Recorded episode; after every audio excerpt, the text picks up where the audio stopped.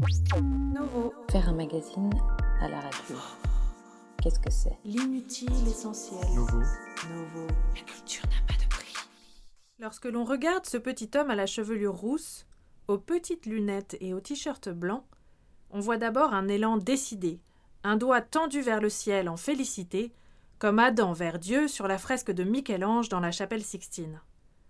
Un moment d'éblouissement et d'abandon, une sorte de connexion physique et mentale absolue, comme on en rêve toutes et tous depuis quelque temps entre nos quatre murs. Puis on dézoome un peu, et l'inquiétude s'immisce. On sent les menaces, le vide sous la jambe de l'homme qui s'avance, annonçant la chute, et les ombres derrière lui, cortège familier et attentif. Pourtant le petit homme ne tombe pas. Il est en suspens, en sursis, et à y regarder de plus près, on naviguera aussi auprès de quelques fleurs d'un jaune tonique, d'une colonne de fourmis et jusqu'à la silhouette unijambiste de la cathédrale de Strasbourg. Cette image d'équilibriste, c'est la couverture de la bande dessinée psychotique de Jacques Matisse et Sylvain d'Orange, sortie par la boîte à bulles en avril 2019. Si je vous en parle aujourd'hui, c'est parce que, ben, honnêtement, ça fait toujours du bien de parler de bande dessinée, surtout lorsque le texte et le dessin sont aussi enthousiasmants.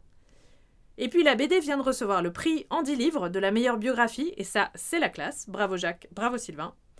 Enfin parce que c'est une plongée extraordinaire et rare à laquelle l'auteur, avec courage et générosité, invite, entre crise psychotique et quotidien d'une normalité contrainte. C'est enlevé, sensible, drôle, tragique, aventureux, bref, hollywoodien. Et puis aussi et surtout, la BD est sortie avant cette époque tragiquement stupéfiante qui régit nos vies depuis plus d'un an maintenant. Je trouve qu'elle résonne de façon juste avec une sorte de tabou qui est en train de sauter, ou en tout cas je l'espère. Ce tabou, c'est celui de la santé mentale en France. Alors on y va.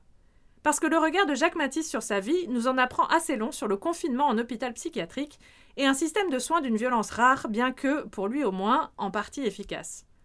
Il nous permet aussi, et c'est la l'ivresse inattendue, d'embarquer avec lui dans certaines de ces crises qui sont autant d'aventures extraordinaires, au premier sens du terme.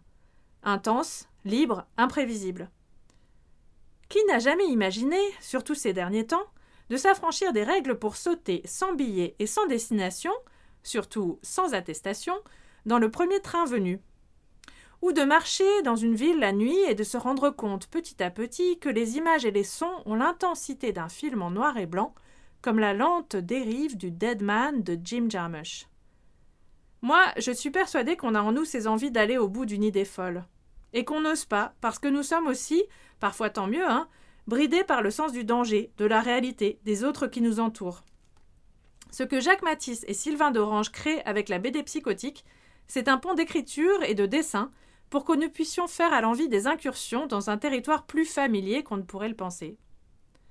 Alors, euh, bonne lecture à vous, du courage et tchuss.